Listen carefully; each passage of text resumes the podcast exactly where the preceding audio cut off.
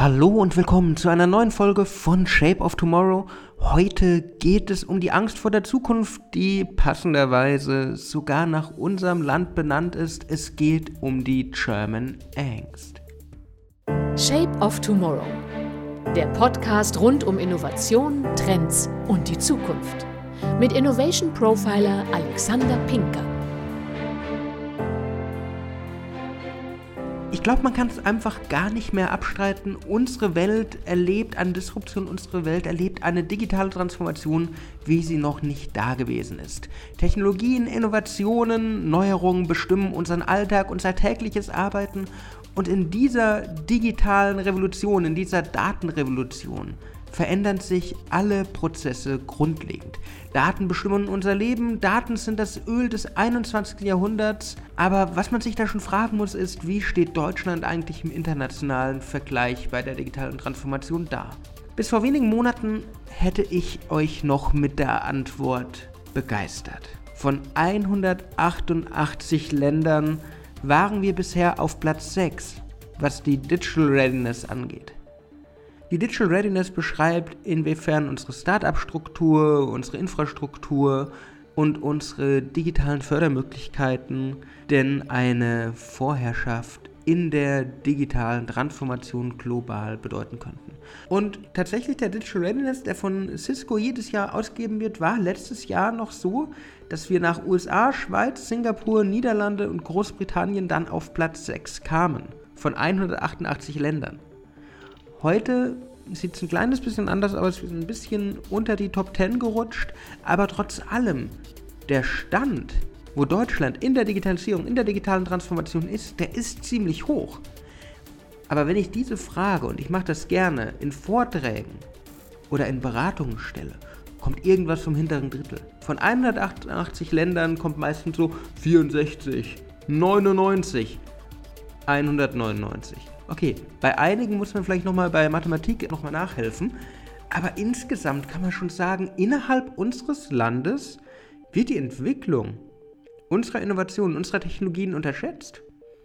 Dabei sind wir eigentlich ziemlich gut aufgestellt. Wenn wir mal so einen Blick auf das digitale Deutschland werfen, auf das innovative Deutschland, wir haben mit Firmen wie beispielsweise Franka Emika wirklich führende Köpfe in der Robotik. Wir haben in Frankfurt Startups, die Fintech grundlegend verändern. Wir haben in München beispielsweise Lilium Air, die das erste funktionierende Flugtaxi gebaut haben, was unglaublich gut gefördert wurde. Wir haben, wenn es um Datenprozesse geht, auch in München Celonis, eins der deutschen Unicorns. Was Innovationskraft angeht, was die Geschwindigkeit des Wandels, der Transformation angeht, sind wir ziemlich, ziemlich gut. Wir haben wirklich tolle Entwicklungen im Land, die weit über die Grenzen hinaus Bedeutung haben. Aber die Bürger bekommen das nicht mit. Was die Bevölkerung da draußen erlebt, das sind lange Schlangen vom Arbeitsamt, das sind lange Schlangen vor der Behörde. Und auch wenn Covid-19 in den letzten Monaten ein bisschen was davon verändert hat, auch wenn die Situation ein bisschen digitaler wurde und die Behörden zumindest auf ausfüllbare PDFs gegangen sind, erkennen wir die Möglichkeiten und die Innovationskraft in unserem eigenen Land nicht. Wir schauen über den Ozean nach Amerika, nach Silicon Valley. Wir schauen nach Tallinn, wir schauen nach Tel Aviv. Wir beneiden die anderen Länder und machen Delegationsreisen dahin und misstrauen dabei unserer eigenen Kreativität, unserer eigenen Innovationskraft. Und das ist gefährlich, denn wenn die Unternehmen, wenn die Mitarbeiter, wenn die Bevölkerung nicht an Deutschland als Innovationsland glaubt, wer soll es dann tun?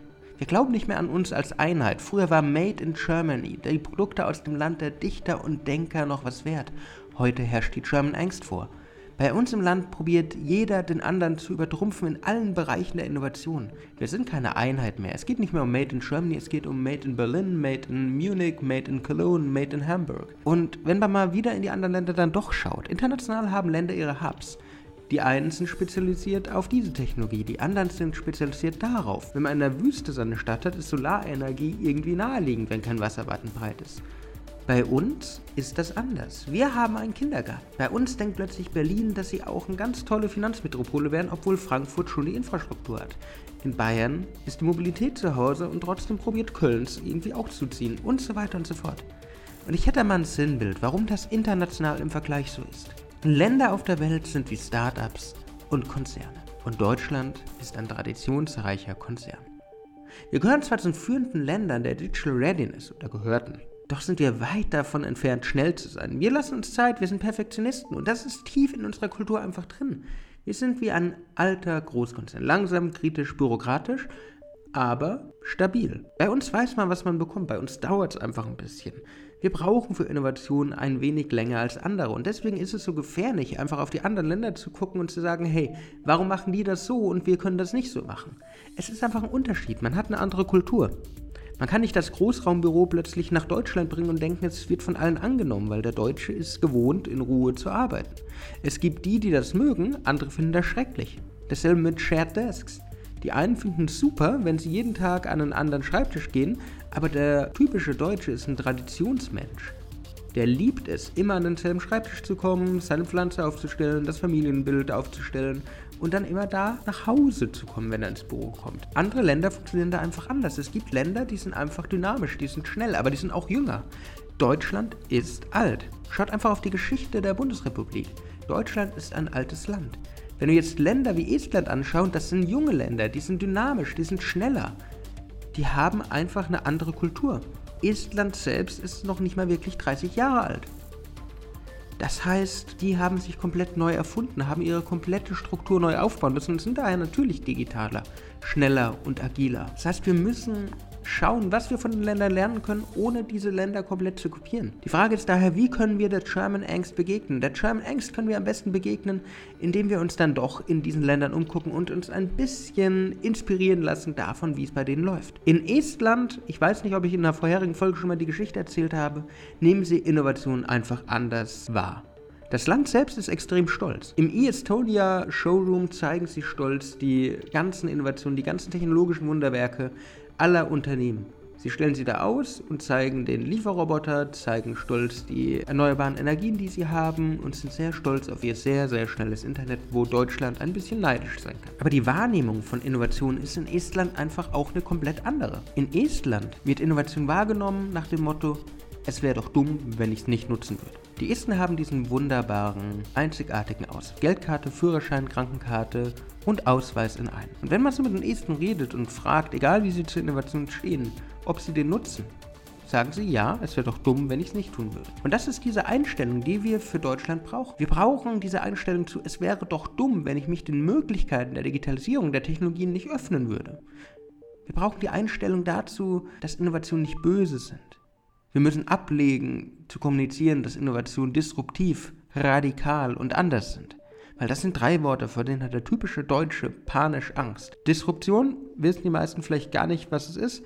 Radikal war noch nie super und anders, wie gesagt, Veränderungen mögen die Deutschen nicht. Wir sind Traditionsmenschen. Wir müssen daher diese German Angst ablegen, indem wir nicht probieren, andere Länder zu kopieren, indem wir nicht einfach probieren, Systeme, die woanders funktionieren, eins zu eins zu übernehmen, sondern indem wir einschätzen, was funktioniert, was funktioniert nicht und wie kommuniziere ich wirklich mit meinen Mitarbeitern, mit meinen Leuten in der Umgebung. Aus der Angst muss Mut für Neues werden. Wir müssen den Wandel akzeptieren. Wir müssen einfach neue Wege gehen. Es braucht einen Innovationsgeist in der Bevölkerung.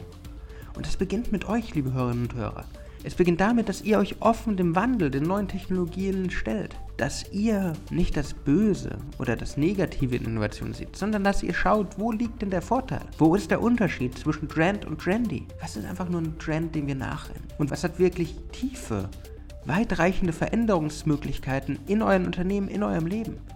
Verschließt euch nicht vor Veränderung sondern geht einfach offen auf die Welt. Identifiziert die Spuren des Wandels, identifiziert die Mikrotrends in der Branche, in eurem Unternehmen. Schaut, was kommt da, was für Technologien sind da, über welche Technologien hört man zum Beispiel was in Podcasts wie Shape of Tomorrow. Was gibt es zu tun? Was kann man tun? Wie kann man die Kunden, die Mitarbeiter, die Leute begeistern?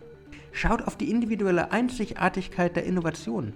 Schaut aber, ob sie auch wirklich die Probleme eurer Kunden lösen. Wenn ihr den Mehrwert der Innovation mit den Problemen eurer Kunden, eurer Mitarbeiter zusammenbringt, dann habt ihr das Erfolgsrezept für die Zukunft. Daher geht offen auf die Zukunft zu und motiviert euer Umfeld. Seid Pioniere der Transformation. Und lasst euch nicht vom Wandel aufhalten. Nämlich was da kommt, wird nicht weggehen. Wir haben das Smart Home vor uns stehen. Wir haben Robotik. Wir haben immersive Erlebnisse, über die wir schon geredet haben. Seid daher offen für die Zukunft. Geht auf Leute zu, hinterfragt euch, haltet die Augen offen, gestaltet die Zukunft und denkt einfach immer darüber nach, dass es doch doof wäre, die ganzen Vorteile der Technologien nicht zu nutzen. Und es gibt so einen alten Grundsatz, mit dem ich immer mit meinen Kunden gerne arbeite, den Profile-Ansatz. Predict, schaut wirklich in die Zukunft. Schaut, wo geht der Wandel hin, wo geht die Reise hin und wie sieht eure Branche in den nächsten zehn Jahren aus.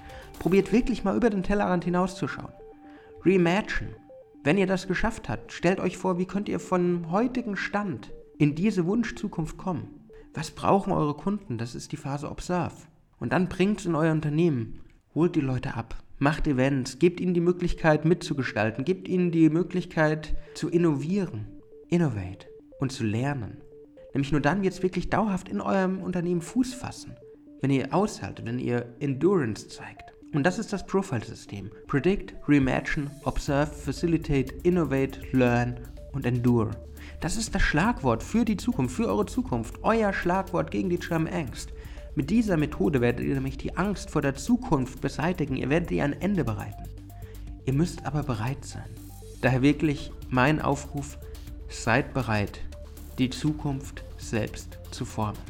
Vielen Dank, dass ihr heute wieder zugehört habt. Wenn euch die Folge gefallen hat, dann folgt mir gerne auf Spotify und den anderen Kanälen.